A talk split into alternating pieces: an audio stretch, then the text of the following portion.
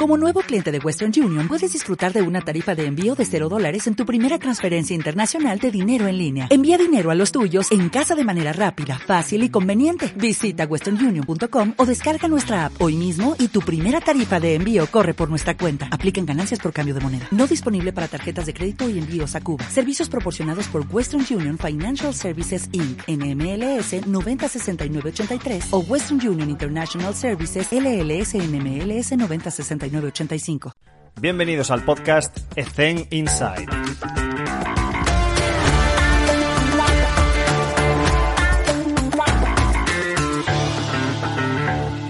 Muy buenas a todos y bienvenidos un día más a Ethen Inside. Muchísimas gracias por seguir escuchando nuestro podcast de entrenamiento. Nos encanta poder traer contenido fresco, divertido y educativo para todos vosotros, pero sí que necesitamos vuestra ayuda para seguir haciéndolo.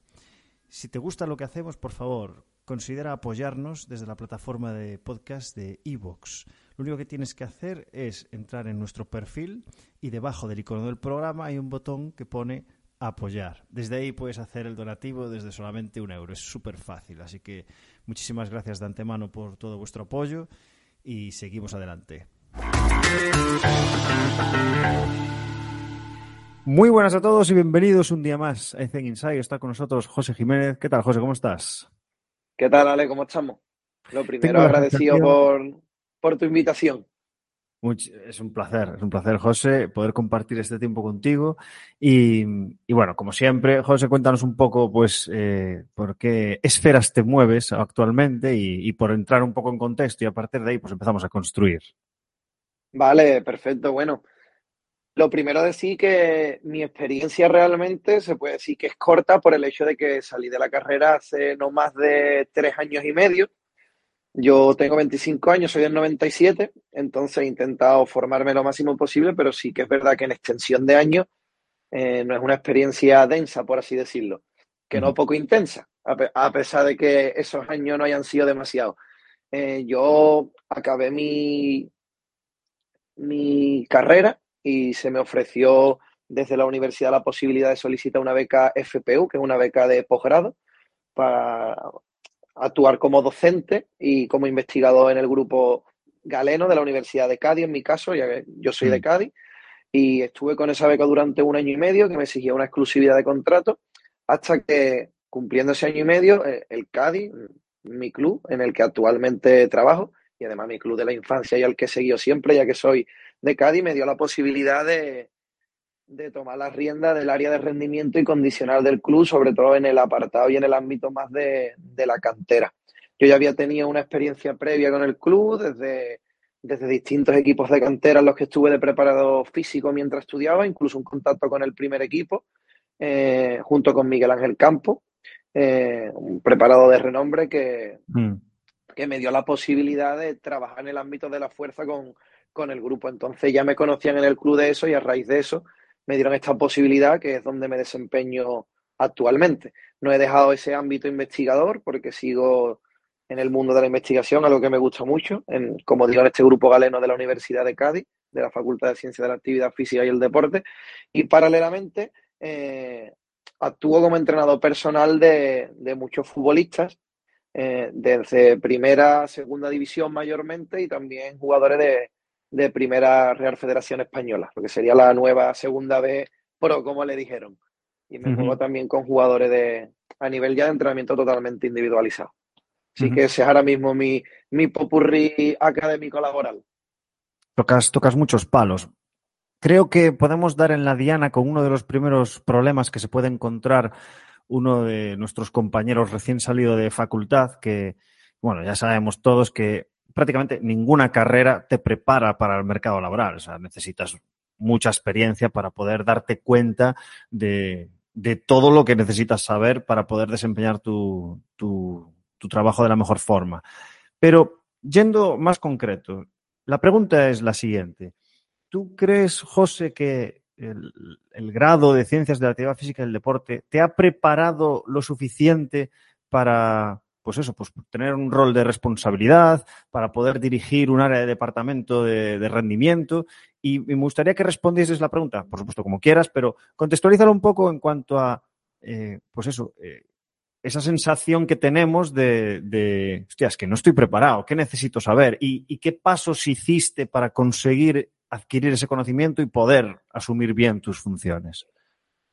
Vale, pues siendo claro, realmente la carrera te da una serie de, de herramientas y sobre todo una serie de hábitos y de conductas como ser metódico, organizado, mm. herramientas de búsqueda, una serie de herramientas que luego a la hora de tu día a día sí que son muy prácticas, pero los contenidos en sí, entendiéndolo, entendiéndolo como las materias, sí que se quedan bastante cortos porque tenemos que entender que dentro de las ramas de la ciencia de la actividad física y el deporte hay muchísimos perfiles, muchísimas salidas laborales y en cuatro años no es que haya docentes mejores y peores, que también lo hay, sino que mm. no hay tiempo físico para que una persona mm. salga preparada en un campo concreto. Por eso pienso que la carrera realmente te da esas actitudes que luego te van a hacer desempeñarte como buen profesional y te van despertando intereses que tú puedes decir, esto es lo mío. Y a partir de ahí empezar tú a construir tu conocimiento. Y por supuesto, ese, ese conocimiento creo que está en la ambición y en la capacidad de cada uno de decir, esto es lo que me gusta, este es el camino que quiero escoger ¿Y cómo me formo? Pues me formo en base a cursos, ponencias, formaciones, lectura, ya sea en base de datos científica o en libros, conocer a otras personas que se dedican a ese ámbito al que tú te quieres dedicar y, por supuesto, con el clásico ensayo-error, intentando coger experiencia desde el minuto uno.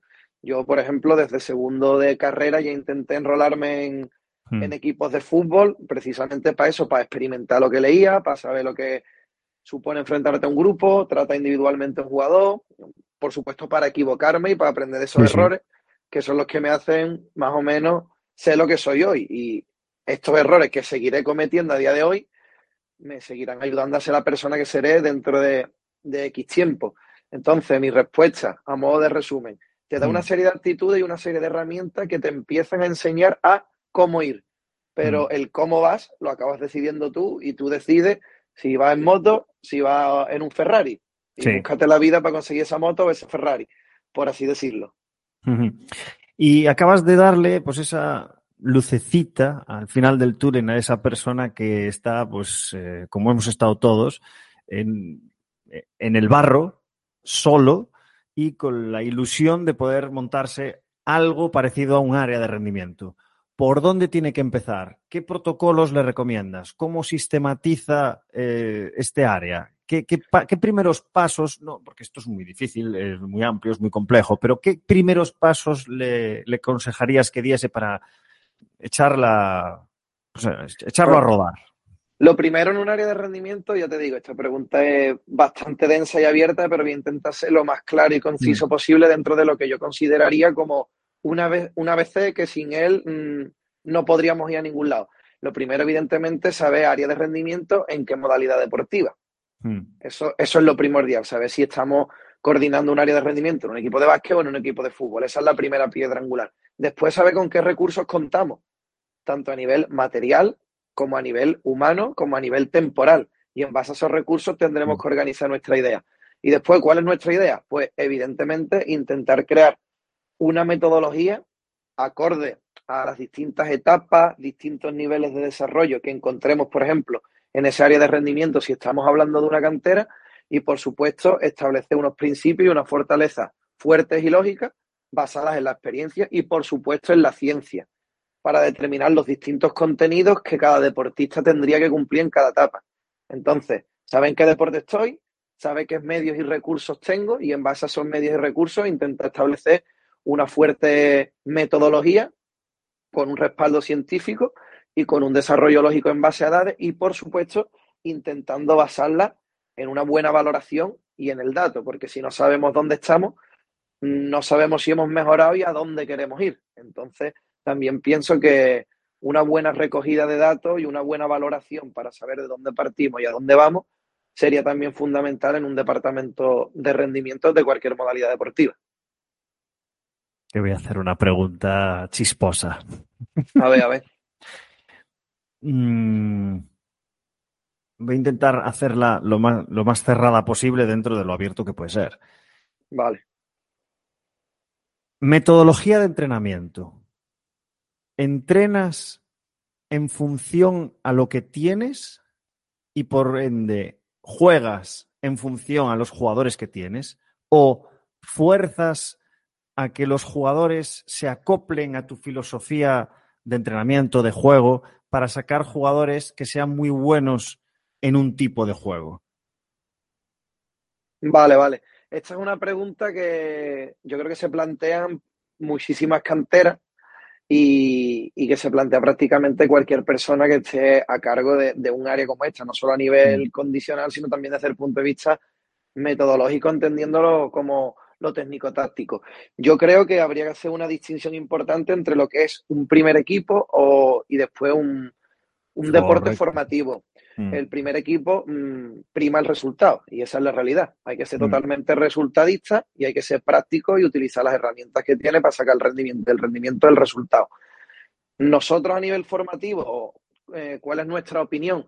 Nuestra opinión es darle a, al jugador el mayor bagaje y el mayor número de herramientas posible para que cuando esa persona llegue a su deporte profesional, en nuestro caso el fútbol, tenga todas esas armas para tirar la puerta, como se suele decir, hmm. y, dar el máximo rendimiento posible en ese primer nivel. Entonces nosotros lo que buscamos es dotar al futbolista, en este caso, del mayor número de recursos y de experiencia para que tenga esa capacidad de adaptación y formarlo a nivel integral y en todos los niveles lo máximo posible, porque al final esa capacidad de adaptación en cualquier modelo, en cualquier situación, es lo que va a permitir que tenga un buen rendimiento prácticamente en cualquier contexto. Estoy de acuerdo. En cambio, hay clubes de muchísimo prestigio que forman a sus jugadores en, la cantera, en formación, en un sistema de juego muy cerrado. Ejemplo, tú formas a Pepito y Pepito sabe jugar muy bien de cierta manera. Pero ese jugador, Pepito, a lo largo de su carrera profesional va a pasar por muchos clubes por diferentes entrenadores que tienen una forma de jugar completamente diferente. Pero tú en la cantera la has formado para que sea muy bueno en un tipo de forma de jugar. Entonces, la pregunta es, ¿de verdad le estás formando para que esa persona sea capaz de acoplarse a cualquier sistema de juego? Yo creo que la respuesta es no. Yo pienso en ese sentido igual que tú, porque al final estás formando una persona para jugar dentro de unos parámetros muy marcados que son los que tú le marcas. Eh, entiendo que hay muchas filosofías de cantera y distintas que buscan un perfil muy concreto y que mm. por motivos culturales o, económicos mm, desarrollan perfiles concretos dentro de un sistema dentro de un sistema cerrado siguiendo un modelo muy claro. Eh, no creo que sea ni mejor ni peor, es simplemente una manera diferente de entender mm la formación de jugadores, porque al final eh, una cantera busca sacar jugadores para su primer equipo. Y si, ese primer equipo y si ese primer equipo siempre hace las cosas de una manera, venga quien venga, pase quien pase, tú al final quieres los jugadores para tu primer equipo. El objetivo fundamental de una cantera es formar a jugadores para que lleguen a ese primer equipo. Si ese primer equipo es invariable su manera de jugar porque está unido a una filosofía, venga quien venga, pues lo lógico es que el jugador siempre esté en esa filosofía. Solo que a lo mejor la capacidad de adaptación para otro contexto, pues no es la buena, pero si eres egoísta, mm. tú quieres que sea buena en tu equipo. Estoy, estoy de acuerdo. Y, es lícito que los clubes lo hagan así. Puedo poner un ejemplo. Recientemente hablé con un entrenador que me comentó un suceso que ocurrió en el Juventud de Baladona, de baloncesto, que es el club que más jugadores saca al profesionalismo en Europa. Y, me dijo que cuando estaba Ricky Rubio en la cantera, no solo se hacía todo lo posible para que saliese, porque al final tú pues, tienes dos personas por las que al final vas a apostar. No puedes apostar por todos, porque si no, no, no, no aprietas. Eso es un punto importantísimo. Pero llegó a tal punto que fichaban jugadores eh, especialistas defensivos para meterle mucha caña a Ricky en los entrenamientos. Y el objetivo de ese jugador era defender a Ricky Rubio. ¿Tú qué opinas de esto? Yo pienso que es una estrategia súper lógica y una buena estrategia, en el sentido de que al final las carteras están para sacar jugadores. Si tú tienes una persona que potencialmente puede llegar a muchísimo y se identifica ese talento, como tú mm. bien has dicho, eh, hay que sacrificar a algunos para que ese talento máximo salga a la luz. todos no pueden llegar al baloncesto profesional al fútbol profesional. Si tú has identificado a una persona que es totalmente diferencial, intenta construir todo en base a ese jugador y darle ese trato diferencial que le puede ayudar a llegar a ese profesionalismo máximo y no solo al profesionalismo, sino a marcar la diferencia, como ha sido el caso de Ricky, a nivel profesional. Entonces yo pienso que si se, identifican talentos fuera de lo normal, eh, la academia, la cantera o el sitio donde se encuentra ese jugador tiene que mirar lo máximo posible por crearle un contexto lo más fácil posible para explotar su rendimiento. ¿A costa de qué? A costa de que habrá otros jugadores que se puedan ver perjudicados. Pero como tú bien has dicho al principio de esta pregunta, eh, no todos, no se puede invertir en todos a nivel de metodología de entrenamiento. Hay, hay, que seleccionar y al final en esa excelencia, la excelencia es de muy poco. Entonces otros tienen que verse sacrificados por el camino. Totalmente. Bueno, sacrificar suena muy heavy. metafóricamente. Sí, sí, sí, sí, sí, sí, totalmente. Em, tengo aquí una cosa que se me ha ocurrido cuando hablaste de ciencias, de que, todo tiene que estar basado en la ciencia, que me gustaría mm, hablar de ella después, porque me gustaría meterme un poco en, el tema del entrenamiento de fuerza, si te parece, José. Entonces, para romper el hielo con este tema, cuéntame eh, puedes responder la pregunta como quieras, tanto si es para entrenar en formación o para entrenar con profesionales, porque nos escuchan preparadores físicos que están en contextos muy diferentes, pero la mayoría pues juegan un partido a la semana. Entonces, ¿cómo, organizarías un, microciclo tipo de la fase que tú quieras? De, puede ser de pretemporada, puede ser competición o, después, o antes de una competición muy importante. ¿Cómo periodizas la, fuerza dentro de algún microciclo? Eh, estructural dentro de, una fase.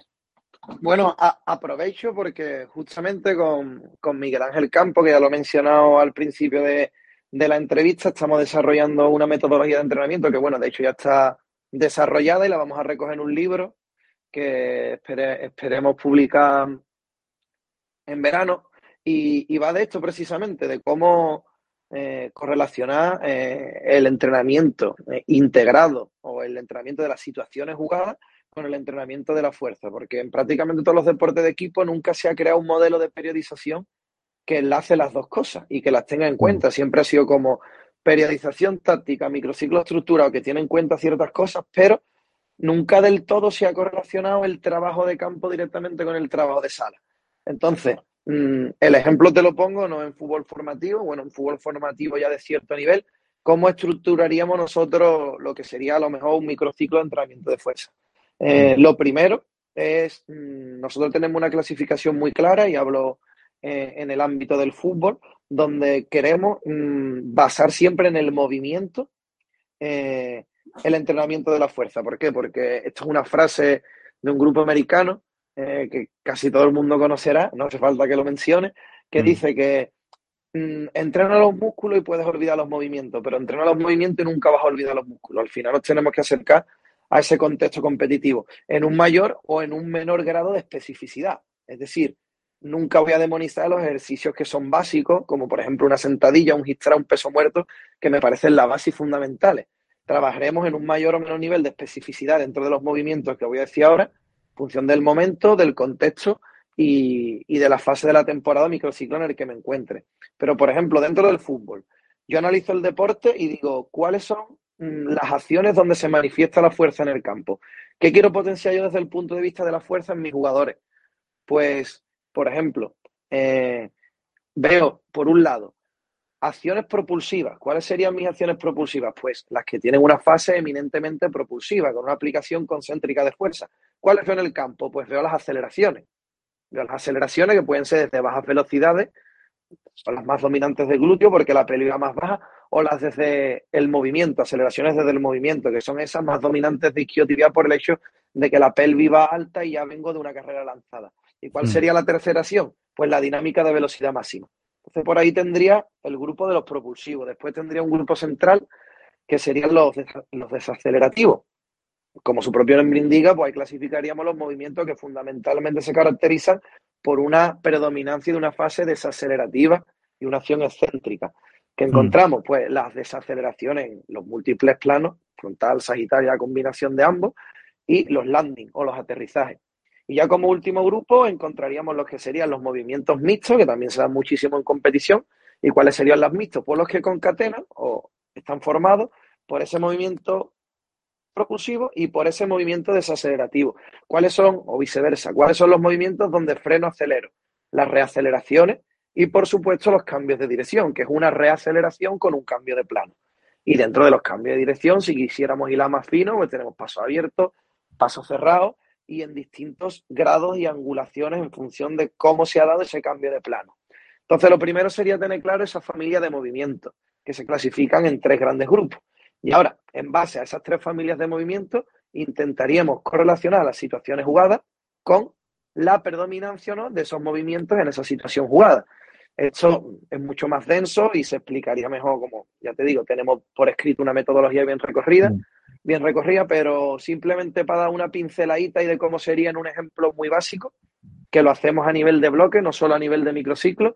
Si yo me encuentro, por ejemplo, eh, una tarea o un día de entrenamiento de más de menos cuatro, que para, las personas que no sean de fútbol, eh, explico cómo suele ser ese día. Es un día donde se dan muchísimas situaciones reducidas, donde las zonas y los espacios de juego suelen ser bastante pequeños, con una densidad alta de jugadores, o a veces no alta, pero el caso es que si tú analizas las métricas de GPS de un día de esas características, te vas a dar cuenta que lo normal, salvo, salvo excepciones o casos concretos con ciertas modificaciones de tareas, es que predominen mucho las, las métricas de aceleraciones y desaceleraciones. Mm. Aceleraciones fundamentalmente desde bajas velocidades. ¿Por qué? Porque son situaciones muy pequeñas y en esas situaciones pequeñas estoy constantemente frenando y acelerando y no hay espacio para romper. ¿Qué quiere decir eso? Que no se van a las altas velocidades. No puedo correr al espacio. Estoy jugando en una situación muy reducida. Por lo tanto, si yo ese día quiero introducir una microsesión de fuerza en sala, ¿cuáles son los movimientos que no voy a tocar? Pues no voy a tocar las desaceleraciones en distintos planos. ¿Por qué? Porque es el movimiento predominante en esa situación jugada y que además posiblemente la métrica de GPS así me lo diga, y las aceleraciones desde bajas velocidades.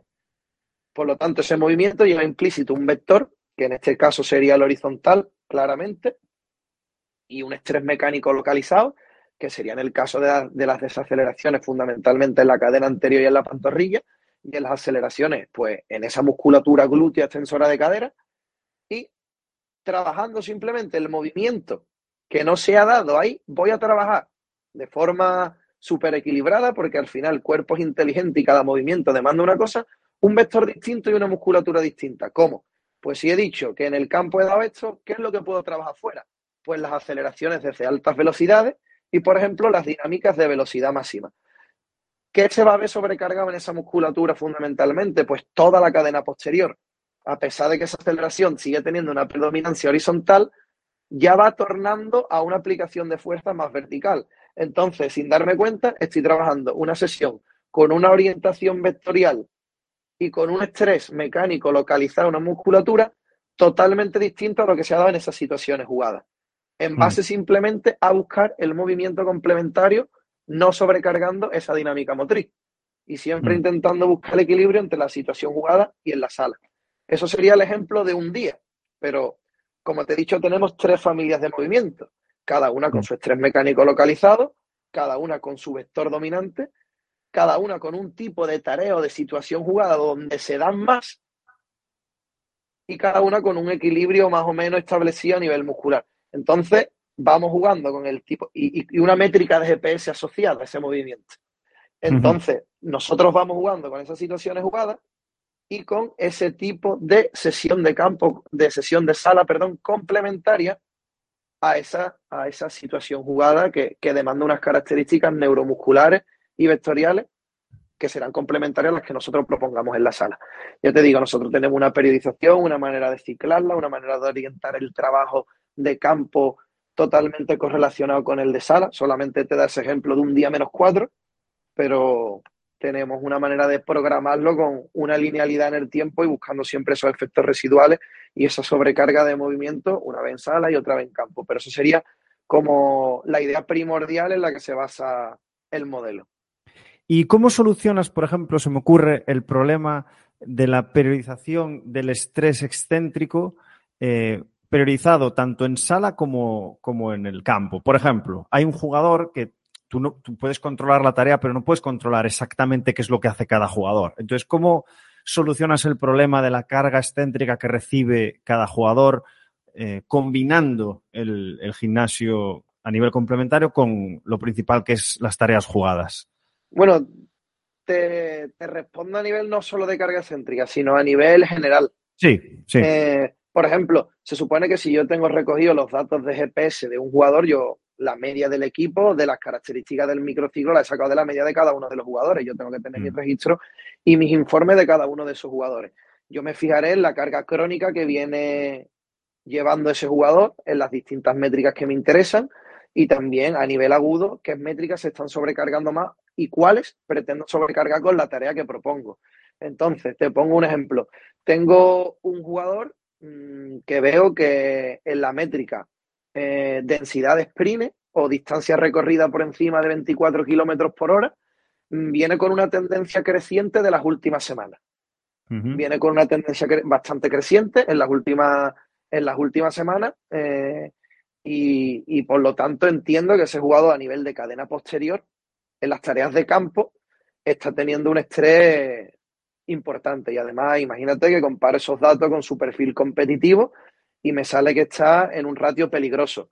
Pues mm. evidentemente cuando yo proponga una sesión de sala, además de intentar controlarle la carga en campo, por supuesto, restando ciertas repeticiones de tareas donde yo piense que se puede sobrecargar esa métrica, a ese jugador, por ejemplo, que me viene sobrecargando, como te digo, una métrica de densidad de sprint o de distancia por encima de 24 kilómetros hora, ese movimiento que va más enfocado a esa métrica, que sería la dinámica de velocidad máxima y la aceleración desde el movimiento, pues serían movimientos que no tocaría en ese jugador concreto en esa sesión de, de sala o que lo tocaría de una manera muy cualitativa, es decir, primando la calidad del movimiento que puramente la carga neuromuscular que le estoy dando al jugador. Entonces, de manera súper medida, sería tener los perfiles de los jugadores, observando esa tendencia de las distintas métricas, conocer muy bien qué métrica está asociada a qué movimiento de mi programa, del que se propone, y si observamos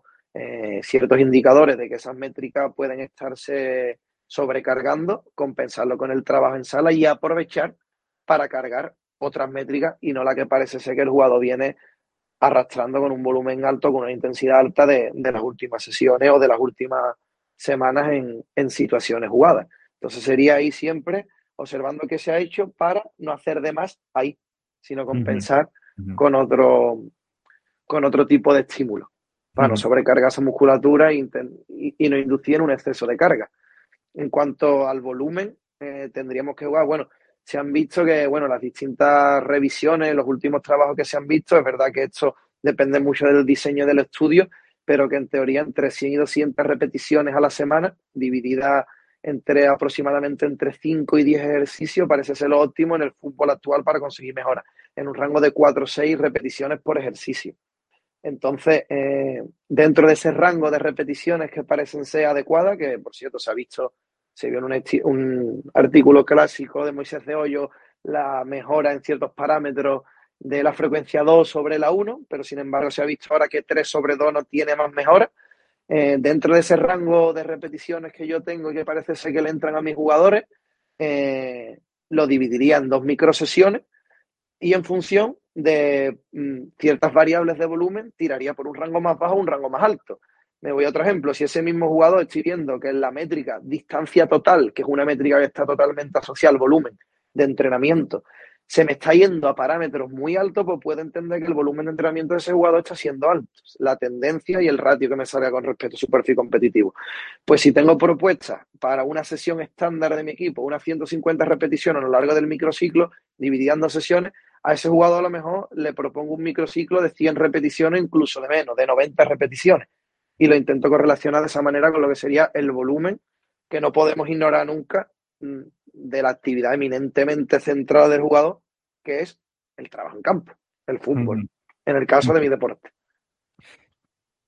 En el caso de que la semana que viene, en lugar de un partido, tienes dos, ¿qué estrategias recomiendas hacer para compensar a, la, a las personas que han jugado por encima de 60 minutos, por ejemplo, y complementar a la gente que, que, no ha jugado o ha jugado muy poco, ha entrado en el minuto 80 o por ahí. ¿A nivel de fuerza estamos hablando? Sí, sí, sí, sí. sí. Vale. Eh, si tengo dos. Si tengo dos. Eh, perdón, me están llevando por la otra línea. No pasa nada. Que si, no pasa nada.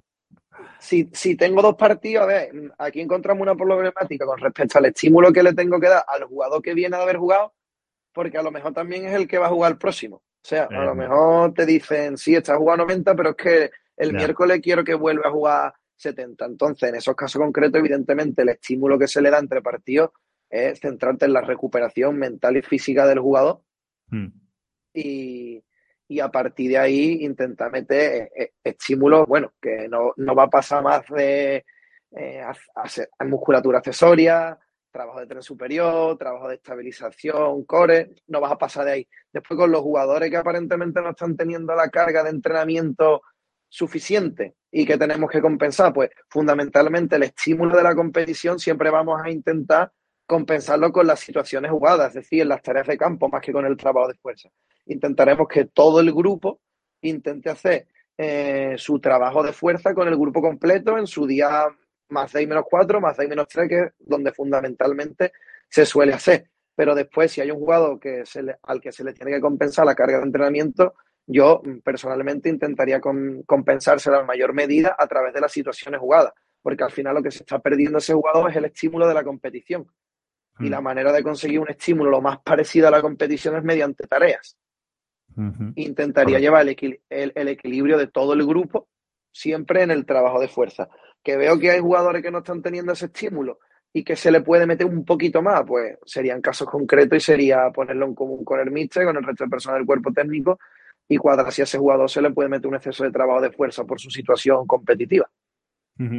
Hay, eh, hay preparadores físicos, clubes que, pues por logística, me imagino, por, por su contexto, intentan compensar a los que no han jugado el día de partido realizando un trabajo inespecífico de hits, de carreras cortas, largas. ¿Tú eso lo, lo compartes? O sea, ¿lo harías bajo qué circunstancias, por ejemplo? Yo pienso que es un buen estímulo porque se ha visto, por ejemplo, que para que existen pocas tareas donde se es capaz de llegar a las velocidades propias de la competición. Sabemos que la, la, veloci- la alta velocidad es un arma de doble filo. ¿Por qué? Porque por un lado es altamente lesiva, pero por otro lado es una píldora preventiva. Exacto. Entonces, se ha visto que, que las tareas analíticas tipo HIT, que pueden ser totalmente integradas dentro de una acción futbolística, también repito, Mm. eh, son de las pocas tareas donde se pueden alcanzar verdaderamente las velocidades de competición. Entonces pienso que es un estímulo necesario para compensar ese tipo de carga, que como decimos es un arma de doble filo. Mm. Eh, es peligrosa, pero si no la hace, más peligrosa es todavía. Porque en el momento de enfrentarte a ese estímulo en competición no estás preparado para ese estímulo. Y si con situaciones jugadas soy incapaz de llegar a dar ese estímulo y tampoco lo estoy dando en competición porque ese jugador no juega, lo tendré que dar de otra manera. Y una herramienta de carácter analítico, pues tampoco tenemos que demonizarla, porque a mí me gusta decir una cosa, no hay ejercicio malo o ejercicios buenos.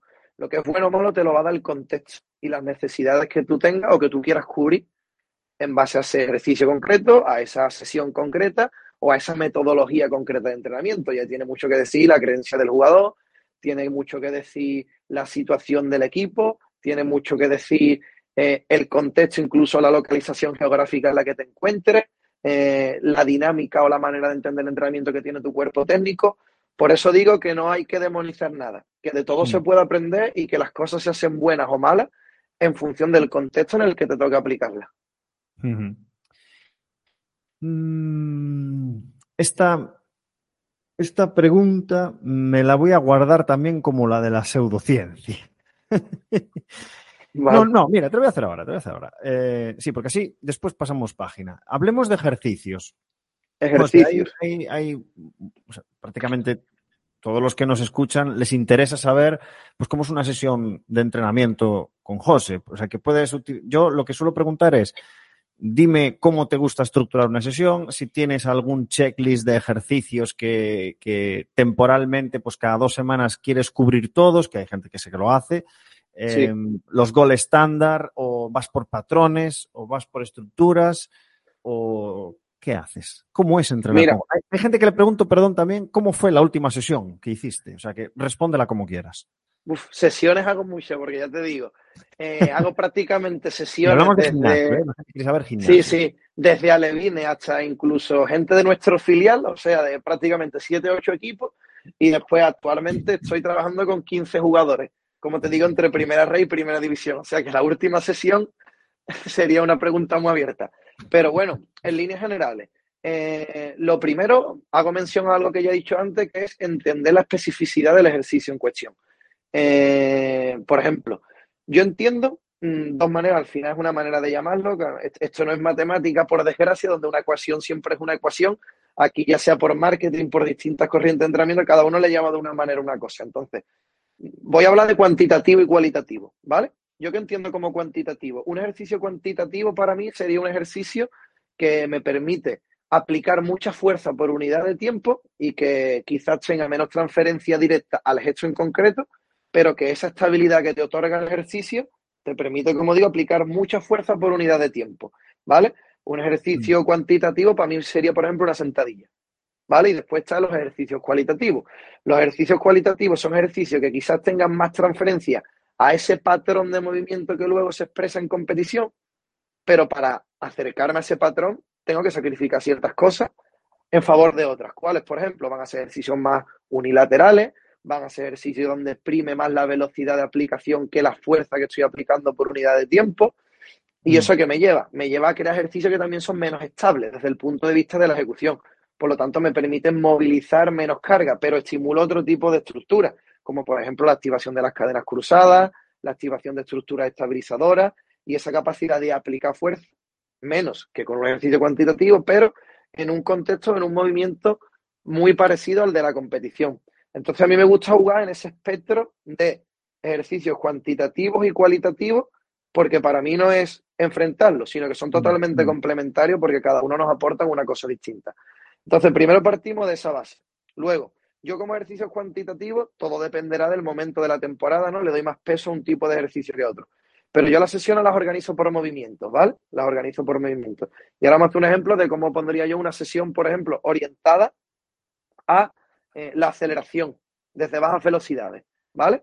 Eh, yo, independientemente del movimiento que trabaje, siempre me gusta tener dos ejercicios cuantitativos por el respaldo científico que tienen y todas las mejoras que tienen asociadas si se ejecuta como se tiene que ejecutar, que es el hit y la sentadilla.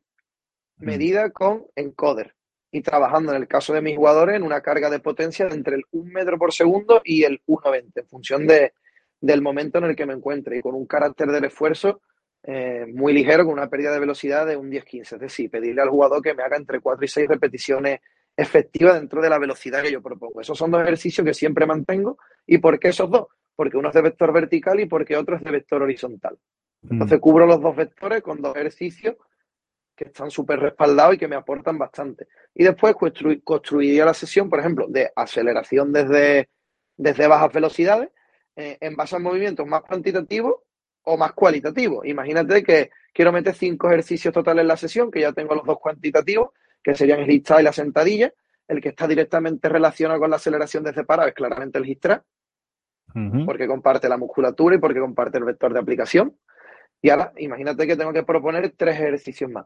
Pues esos tres ejercicios más, yo voy a intentar eh, trabajar en un espectro de la curva fuerza-velocidad lo más amplio posible, también te digo, así, a veces con ejercicios más predominantes de velocidad que de fuerza y otros más de, más de fuerza que estoy aplicando por velocidad de aplicación, se intentaría alternar ese estímulo. También te digo que en función del movimiento es más dominante de la fuerza que aplico de la velocidad, pero bueno, eso sería otro, otro tema.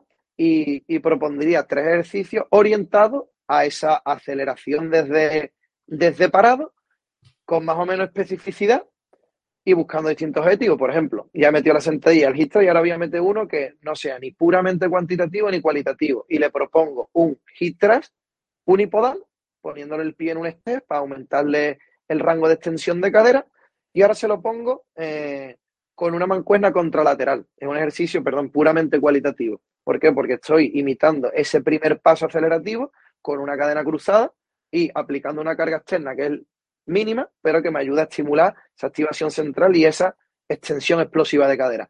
Ya metí un ejercicio totalmente cualitativo con una mayor predominancia de la, velocidad de aplicación que de la mm. fuerza de aplicación. Ahora quiero meter, por ejemplo, otro ejercicio eh, orientado a la aceleración desde parado, que sea un poco más cuantitativo, que se parezca al gesto, pero que me permita aplicar más fuerza por unidad de tiempo, porque mm. ya he metido este hit train tandem. Pues a lo mejor te meto un primer paso en polea cónica desde centro de gravedad abajo. El medio que estoy utilizando también me lleva a tener una mayor predominancia o una mayor localización en una parte más alta o más baja de esa curva fuerza-velocidad. Entonces ya he tocado los dos básicos con la velocidad controlada, he tocado uno totalmente cualitativo con peso libre y, total, y he tocado uno que se parece mucho al gesto con eh, un medio inercial que le da ese énfasis a la fase céntrica con respecto a un medio convencional y cada vez me permite tener más dominancia en esa fuerza que velocidad de aplicación. Y lo último que me queda, pues ni me voy a uno ni me voy a otro. Pondría a lo mejor un arrastre de trineo con una carga alta con respecto al peso corporal de esa persona porque se ha visto que para esos primeros pasos una carga más alta, eh, está la clásica revisión de Petracos con Morín eh, de, de eh, se ha visto que esa carga alta predomina más la aceleración en esas primeras fases, en, esos primeros metros de la aceleración. Y como yo estoy trabajando la aceleración desde parado, pues me interesa más quizá una carga de esas características.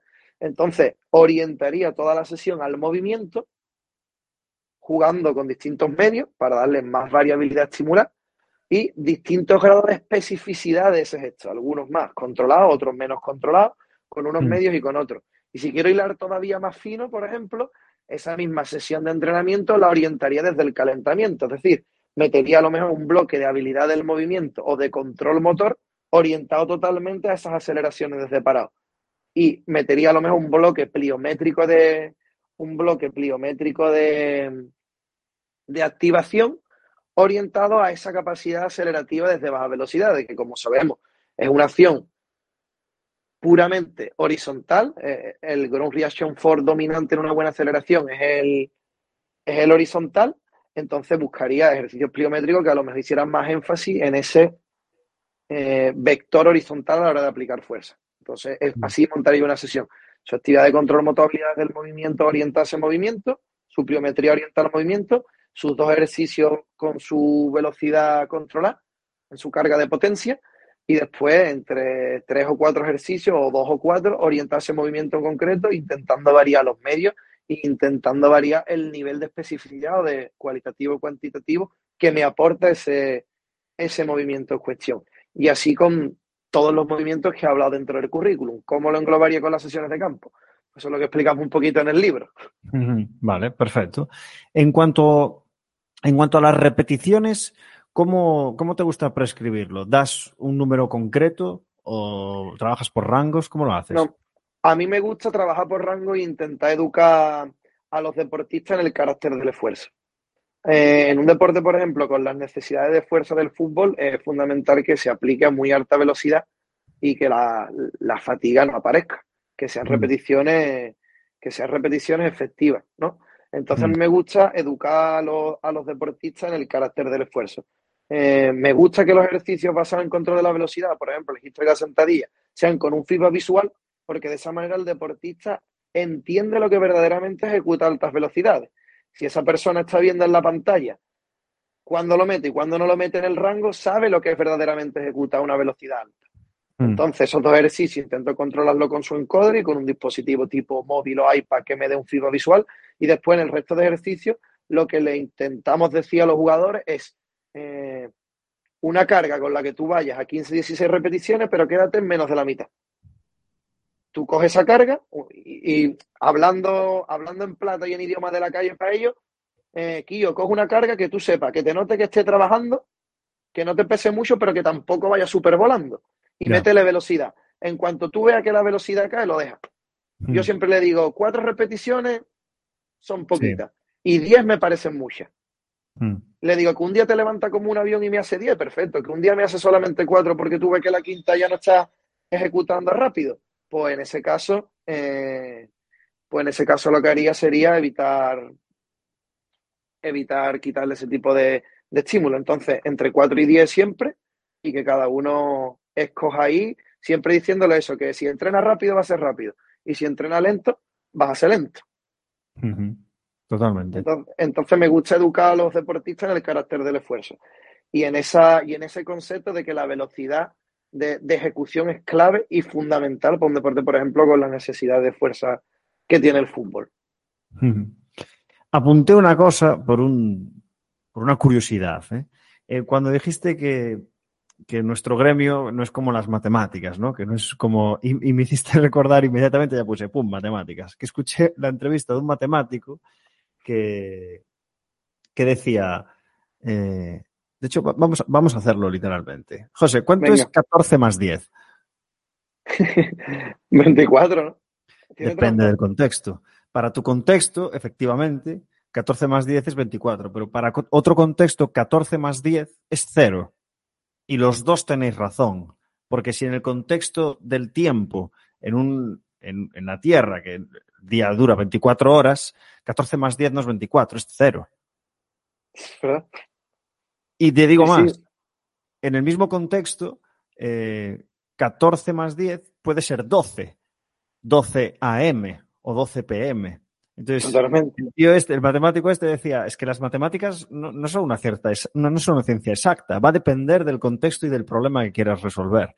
Y creo que es un ejemplo genial que, justifica todo lo que has dicho, de que, de que nuestra, nuestro gremio no es una ciencia exacta y que evidentemente tenemos que aplicar lo que se está investigando y lo que se sabe que funciona, pero luego, y aquí voy, porque vuelvo a, a lo que dije antes de las pseudociencias, de que conocemos muchísimos ejemplos de, pues mira, se me ocurre cuando, cuando Michael Phelps puso de moda el capping, que, lo hacía entre sus competiciones y que, claro, ¿cuál es el resultado? Pues, pues no sé cuántas medallas consiguió en aquella Olimpiada, pero un porrón de medallas. Entonces, claro, ahora de repente el capping, eh, pues hay que hacerlo porque lo hace Michael Phelps, ¿sabes? Y hay, y hay muchos casos. Hay uno curiosísimo de, de, Robin, Bar, de Robin Van Persie, que el tío se masajeaba, se masajeaba placenta de caballo en el tobillo para mejorar la recuperación. O sea, eso lo hicieron a Diego Costa también en la famosa final.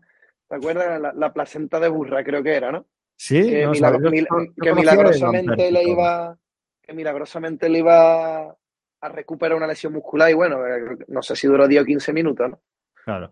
Entonces, esto es una exageración y un contexto que justifica mi siguiente pregunta, que es, ¿hasta qué punto tú consideras que, hombre, respetar siempre, pero seguir las pautas que te dicen ciertos jugadores en cuanto a cosas más banales? Por ejemplo, ese ejercicio no me gusta, por favor, cámbiame esto, me gustaría que la activación en vez de 12 fuese de 10, aunque tú consideres que en esos ejemplos absurdos que te acabo de decir, pues, pues la ciencia nos dice que hay que hacerlo así, porque, porque sí, ¿hasta qué punto tú te adaptas a, la creencia del jugador?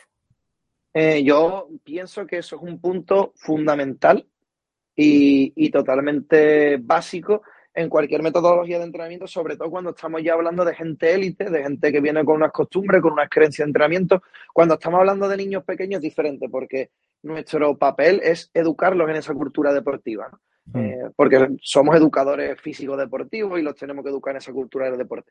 Pero cuando tú llegas a ese nivel alto, trabajando, por ejemplo, con un futbolista de primera división que tiene unas creencias, eh, que piensa que una cosa le viene bien, que ha venido haciéndolo y le ha servido, eh, a ver, no estoy descubriendo nada con que el placebo es algo que está científicamente demostrado que funciona. Mm. entonces, mm, a mí que me gusta. El mejor entrenamiento es el que se hace y el entrenamiento en el que la persona cree y al que tiene una adherencia. Nosotros como entrenadores pienso que primero nos tienen que percibir competentes para que crean en nosotros, pero por otro lado tenemos que crear esa adherencia de entrenamiento y tenemos que hacer que, esa persona crea en lo que está haciendo. Y mm. muchas veces para llegar a ese punto también le tenemos que dar un poco de bola al jugador eh, con esas manías o, con esa rutina eh, que, él tiene dentro de su entrenamiento. Entonces pienso que lo lógico es llegar a, un equilibrio lo más adecuado posible, siempre y cuando nosotros no estemos cometiendo una locura desde el punto de vista metodológico, pero que raras veces las cometeremos porque los futbolistas y los jugadores tampoco son tontos y ninguno mm. se va a poner a hacer que, bueno, habrá de todo, ¿no? Pero bueno, yo pienso que tenemos que intentar que llegue a un equilibrio entre lo que nosotros sabemos que sirve y lo que el jugador cree que le sirve. Porque de esa manera creo que es la manera de crearle esa adherencia al entrenamiento y esa creencia en ti. Hay personas que van a muerte contigo y que tú le dices, haz esto y lo va a hacer y ni piensa por él mismo, y hay otras personas que son más, están un poquito más en el medio y van contigo a muerte, pero también les gusta hacer sus cositas, y otras que son muy de su manera de entender el entrenamiento y cuando se salen un poquito de ahí ya no están cómodos y ahí esos son los casos más complicados evidentemente, pero aún así, siempre y cuando no cometa una locura, déjala hacer lo que a él le gusta. O esa es mi, es mi idea, porque al final eso le va a estar, eso le va a permitir estar en un estado psicológico de confort, cómodo y bien, y todos sabemos que aunque tú estés físicamente como el mejor del mundo, si tu cabeza no está cómoda y tú no funcionas a nivel de salud mental, mm, probablemente no funcione nada. Ni lo mm. técnico, ni lo táctico, ni lo físico. Y lo primero que tiene que estar enchufado es el coco. Todos sabemos, mm, muchísimos deportistas en el mundo del baloncesto, en el mundo del fútbol, en el mundo del tenis, que precisamente por su cabeza no han conseguido nada o que por su cabeza han conseguido mucho. Sí, sí, sí. Entonces, e, entonces pienso que, que, la cabeza de la persona esté como tiene que estar y cómoda es una de las premisas fundamentales, no solo en el entrenamiento, sino en la vida, mm. sino en la vida. Y pienso que si eso no está bien, el resto no va a ir bien. No sé si me he ido un poquito por las ramas, pero... No, no, no, perfecto. De hecho, pero eh, quiero hilarlo. Lo que, lo que querían decir es eso, que si el jugador tú le das lo que él cree que es bueno y lo que a él le viene bien, psicológicamente va a estar bien y eso es una cosa que no podemos negociar, el estado psicológico del jugador. Yo siempre intento, eh, como mm, humilde entrevistador, pues ponerme un poco en, el otro espectro en el que estás tú, para intentar debatir un poco. Aquí eh, no, no, puedo discutir contigo, o sea, estoy totalmente de acuerdo. Y me hiciste recordar un testimonio de Andrés Iniesta, de cuando pasó por la depresión, que dice mm. literalmente es que por mucho que entrenase, no mejoraba. Entonces, ahí tenéis ya un caso real de un deportista de élite que en un estadio psicológico, pues tan grave como la depresión, por mucho que entrenes, por, por mucho que controles la carga, mucho que tal, no mejoras. Entonces, yo siempre intento eh, plantar una semilla en, la, en, en, nuestras jugadoras de que tú tienes que salir del gimnasio, por ejemplo, con la sensación de que he hecho todo lo que yo creo que tengo que hacer para poder estar a mi mejor nivel. Si se van con esa pequeña duda de, hostia, es que hicimos ocho en vez de seis, hostia, es que hicimos cuatro series en vez de tres, hostia, mmm, ya, hay, ya hay problemas. Entonces, esa flexibilidad tiene que existir sí o sí bajo mi punto de vista. Totalmente. Y lo hilo un poquito también en esa percepción del jugador, de la jugadora en tu caso, en el ámbito, por ejemplo, de las lesiones. Cuando se da un alta deportiva después de una lesión, hay gente en servicios médicos que es todo diagnóstico por imagen. Y hay otras ah. personas que, van mm. muy por sensaciones. Yo pienso que, las, que para dar una alta competitiva, por ejemplo, a un deportista, que las dos partes tienen que estar 100%. Me explico. Si un jugador mm, que se ha roto el bíceps femoral la ecografía me está diciendo ya que está perfecto, pero el jugador me está diciendo que él no se ve y que lo nota y que no se pone a su máxima velocidad de sprint, por mucho, sinceramente, que a mí me diga una persona, no, no, no, que es que fisiológicamente a nivel tisular está todo como tiene que estar, está como un tejido sano, la cicatriz no existe, ha cicatrizado perfecto, eh, la estructura es perfecta. Si el jugador no se ve, yo no le doy el alta competitiva. Igual que mm. si un jugador mm, se ve a tope, pero mm, a nivel ecográfico no se ve, necesitaría que a nivel ecográfico se viera como se tiene que ver. Pero aún así le daría más peso a las sensaciones del jugador que al propio diagnóstico por imagen. No sé si le estoy dando una patada a la ciencia o a lo mejor sí estoy apoyándome en la psicología, pero yo pienso que el primero que se tiene que ver capacitado por el poder que tiene la mente es el propio deportista. Entonces yo, Cuidado, ¿eh? Hay contextos en los que yo, yo, he, yo he vivido jugadoras que no te lo puedo decir al 100%, pero que dicen que no se sienten al 100% por cosas externas a Ya, la propia lesión, donde intervienen agentes, donde intervienen intereses por selección, por conseguir un contrato en WNBA. Uf, Uf, hay ya. Ah, estas ahí estamos- también, ¿eh? Ahí estamos hablando ya de terreno pantanoso. Eso ya son otras variables que nosotros nos tenemos que dar, que dar cuenta. Pero el caso que sin- solamente por decir ese poder psicológico que existe, que si yo diera una Mm. alta competitiva, siempre intentaría darla con un diagnóstico médico positivo y con una percepción positiva por parte del jugador. Mm. Después están esos casos, pero esos casos no solemos dar cuenta. Y ante eso hay veces que podemos hacer y otras muchas veces que no podemos hacer absolutamente Sí, nada. sí, sí, sí. Porque Me- al final la, fuerza la parafraseo a- Perdón, perdón, continúa, continúa. Que eso que al final la fuerza la tienen los jugadores y las jugadoras. Mm. Nosotros Sí. estamos aquí para que ellos estén a tope. Facilitadores, somos Al facilitadores. final es todo por y para ellos. Mm. Me hiciste recordar a David Joyce, que ya le entrevistamos hace un porrón de tiempo y, y le parafraseo. Decía, Alex, la readaptación de un jugador no termina hasta, hasta que psicológicamente ese jugador está preparado para competir. Si no, no se ha acabado la readaptación, por mucha prueba de imagen que tengas. Así que ahí tienes Oh. otro ejemplo. Ahí lo tiene, ha sido profesor mío, de hecho. ¿Cómo? Que ha sido profesor mío, de hecho, David Joyce. ¿En serio? ¿Cómo? ¿Dónde? ¿no? A través de, a, a través de formaciones, para no ser marketing tampoco, ¿no? Ah, no, no, aquí no pasa nada. Pero eso que, pero que ha sido en- a través de máster y formaciones que he hecho, he, he tenido la suerte de poder tenerlo de Ah. profesor. Qué bueno, qué bueno. Es un tío, es un tío majo, ¿eh? Me lo, me lo pasé muy bien en la entrevista. Os recomiendo que, que le escuche. A ver, está en inglés, pero sin más. No sé si de aquella traducía las entrevistas. Dejé de traducirlas porque eh, paso de facilitarle a la gente que no sepa inglés. Así que No, no, no. si quieres escuchar a David Joyce, aprende inglés, tío. Es así. Además, que para actualizarse hay que controlar el inglés, si no estamos muertos, ¿eh? Exacto, exacto. Eso, eso tiene que ser ya una cosa que se trae de serio, pienso yo, que no, no Sí, es sí. tengo el inglés como un plus, no, no, no, es que el inglés lo tiene que tener igual que hablar tu lengua materna. Mm, Sí, sí. por lo menos si te quieres dedicar a algo relacionado con la ciencia y que está en constante, en constante evolución como en, como en nuestro caso. Mm. Vámonos a que no te vas a salvar, ¿eh? que estamos cerca ya del final, pero no te vas a salvar. Eh, José, cuéntame, cuéntame algún error cometido, alguna cagada, eh, algo, algo que le parezca curioso a, a la gente, va. Cagada, ¿en qué sentido? A nivel de entrenamiento. para que nos sirva. Lo que Pues tú mira, quieras, lo que tú quieras. Esto fue eh, fuera del contexto de, del alto rendimiento, que es en el que me muevo, pero eh, yo el primer año de salir de la carrera, para poder optar a para poder optar a, a la, a la beca y Mm. el contrato ese que, que te comentaba, necesitaba un máster oficial. Mientras hacía ese máster oficial, trabajaba, trabajaba en una clínica y, y ahí le, le partí el gemelo a un cliente. Era un cliente que se dedicaba nada más salir de la carrera, que se dedicaba, se metía unos volúmenes de entrenamiento brutales porque era típico picado de la bici. Tampoco llevaba la mejor, tampoco llevaba la mejor nutrición. Eh, bueno, una serie de variables que no tuve en cuenta en su momento y que ahora tengo más en cuenta, por suerte.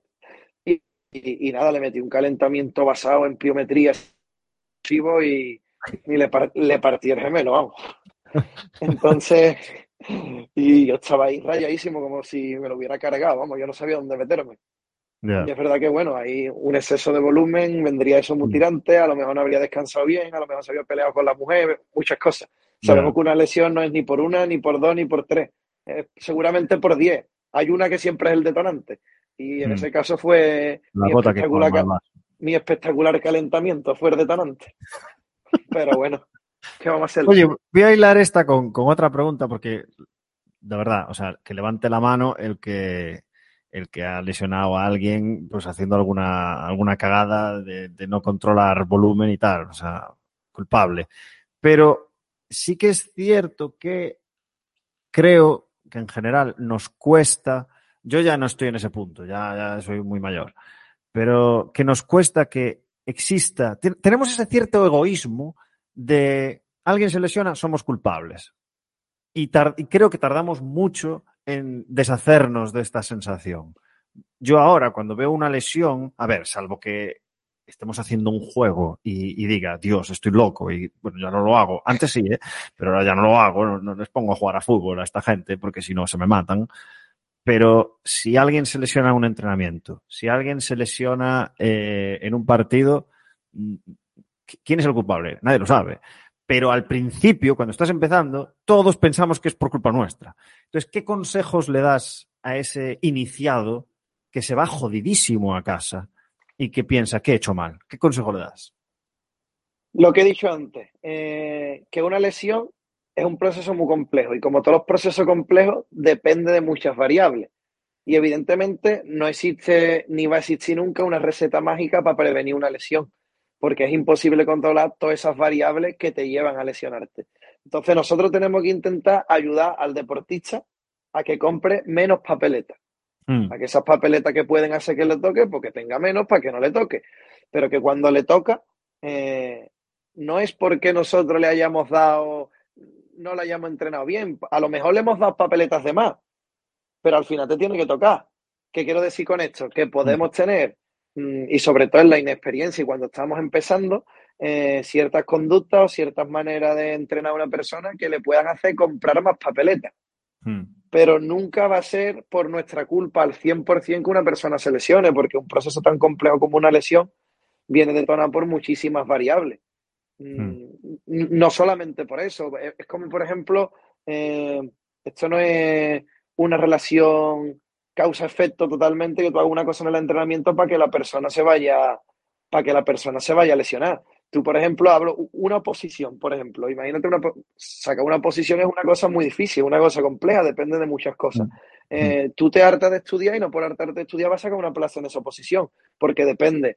Eh, está claro que estudiando tienes mucha más papeleta para que te toque. Si no estudias, probablemente imposible. Pero eh, estudiate el temario bien. Ahora que te toque el tema que tú te sabes mejor, que tú ese día hayas dormido bien, hayas comido bien y te hayas levantado con un buen nivel de forma para hacer el examen en tus plenas condiciones, que no te pase nada a nivel personal que te pueda influir en ese examen, que después el tribunal que te corrija sea bueno o incluso imagínate que el que te tiene que recoger, el que te tiene que corregir ha tenido un problema personal y ese problema mm. personal le está influyendo en cómo te está corrigiendo. Entonces, Que no se te acabe la tinta igual te empiezas a estresar y ya depende que yo saque por eso depende de que yo saque una oposición solamente de que yo estudie no está claro que si estudio voy a tener muchísimas más posibilidades pero que hay muchas cosas que yo no saco una oposición por una nada más eh, hay un detonante que está claro y que tiene más peso pero que hay muchas más cosas que suman pues haciendo un poquito en símil una lesión es lo mismo por ejemplo, ¿qué sería el estudio para mí? Pues el entrenar fuerza. Está claro que si no entrena fuerza va a tener muchísimas más papeletas. Hmm. Seguro. Y si entrena fuerza, va a tener muchísima menos papeleta de lesionarse. Pero eso no te quita de que no te vaya a lesionar. Igual que estudiarte muy bien una posición, no significa que, la vaya, que vayas a coger una plaza. Pues esto es lo hmm. mismo. No hay que sentirse mal. Hay que ser crítico con uno mismo siempre y siempre dudar de lo que se hace y de, y de si se está haciendo bien, porque creo que es la única manera de evolucionar, replantearnos las cosas. Hmm. A partir de la duda nace el conocimiento eso está, clarísimo. y, tenemos, tenemos que ser críticos con nosotros mismos, pero tampoco martirizarnos y que aquí conjuros medievales y recetas mágicas, eso no lo mm. tiene nadie. Mm. Y el que lo tenga que lo diga que se hace millonario. Pero vamos. Lo hacemos para, el entrenamiento de fuerza lo hacemos para reducir el índice lesional, es decir, reducir el porcentaje de suspender el examen y lo hacemos por, por, por la gravedad de la lesión, es decir, por la gravedad de la colleja que te va a meter tu madre cuando suspendas. Ahí está. Buena metáfora. Buena metáfora. y si te digo que Paco Seirulo en nuestra entrevista dijo textualmente que si alguien se lesiona es culpa del preparador físico. A ver, no, me gusta rebote Seirulo porque ha sido pues uno de las... Está senil ya, Paco. Una, una de las fuentes de las que más he bebido y bueno, eh, una inspiración. Textualmente, no sé si de forma irónica y sarcástica, no lo sé. Junto con otros muchos preparadores, pero para mí Paco Cirulo es un auténtico referente. No sea yo nadie para poder juzgarlo, o al menos en base a una cita. No, pero una opinión, una opinión, una opinión sí. pero no sé en qué contexto dijo esa frase. No sé si con ese tono irónico. Claro, claro. la revisaré, la revisaré. Porque me acuerdo. que tener más datos para poder decir lo que pienso en base a, la idea con la que presuntamente lo dijo. Mm. Porque como tú has dicho antes, eh, a lo mejor en el contexto en el que lo dijo lleva toda la razón del mundo y a lo mejor en otro contexto no significa absolutamente nada y no tiene sentido. Correcto. Por eso necesitaría conocer el contexto para jugarlo con una óptica fundamentada de verdad. Perfecto. Qué buena respuesta. Te has salvado ahí, ¿eh? yo, tengo salida, yo tengo salida. José, ha sido un placer. Eh, me gustaría que terminases con, la entrevista tú mismo y, cuéntanos, pues, pues un poco una, reflexión para, esos jóvenes que están empezando, si quieres, pues, pues algún consejo de, de, bueno, todo el mundo quiere llegar, bueno, no todo el mundo, pero la mayoría lucha día a día por, por conseguir estar en un puesto de privilegio, que es, pues como todos, llegar al, al, alto rendimiento en el deporte en el que estés, en el contexto en el que estés, eh, pues si quieres, dales ahí algún consejillo de, de, joder, tú eres, tú eres un ejemplo de que, de que se puede llegar y además a edad temprana. O sea, que quién mejor que tú para darles los consejos que tú consideres. Así que así cierras tú la entrevista, si te parece. Bueno, muchas gracias. Lo primero es llegar, pero lo, importante es mantenerse y llegar a sitios mejores. Eso es lo primero.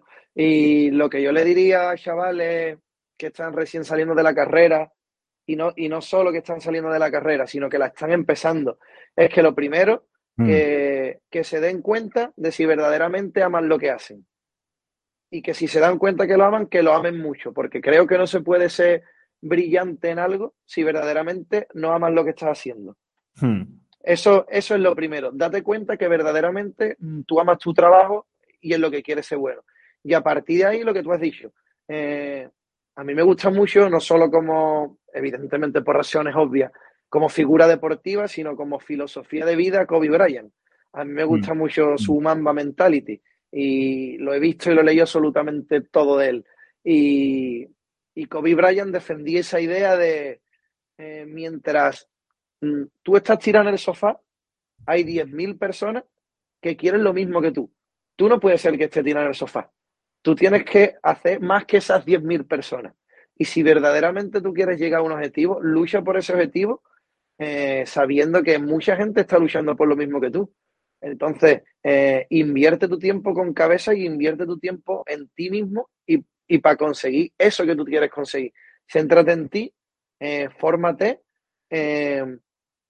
lee, conoce, muévete, nunca pienses que lo sabes todo, porque cuanto más se sabe, más te das cuenta de lo poco que sabes y que eso te sirva, mm. y, que eso te sirva de motivación para seguir aprendiendo y sobre todo eso, levantarte todos los días amando lo que haces y diciendo, a donde yo quiero llegar, quieren llegar 10.000, 15.000 o 20.000 mm. más. Pues yo voy a hacer que llegue. ¿Y cómo se llega? Pues como te digo, amando lo que haces y echándole muchas horas. Así que si verdaderamente... Em, la comparto totalmente. No quiero añadir nada más. José, ha sido un placer y como digo siempre, te deseo lo mejor en lo profesional, pero sobre todo en lo personal. Así que cuídate mucho y muchas gracias por, por todo. Un fuerte abrazo y un placer esto que hemos compartido.